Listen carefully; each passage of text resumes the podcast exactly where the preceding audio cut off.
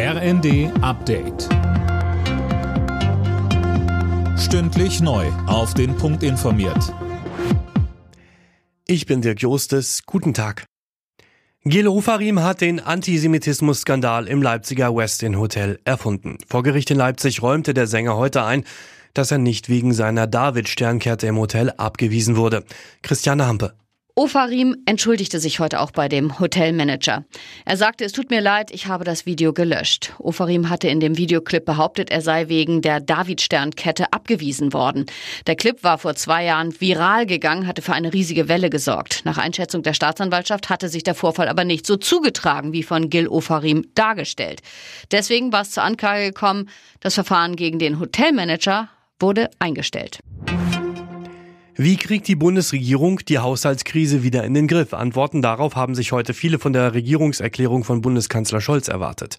Sönke Röhling, welche Antworten hat er denn geliefert? Ja, da muss man schon ein bisschen suchen. Immerhin hat er klargestellt, dass bei Rente, BAföG und Wohngeld nicht gespart werden soll. Auch an die Zukunftsinvestitionen will er nicht ran. Stichwort Klima- und Transformationsfonds. Soweit so gut.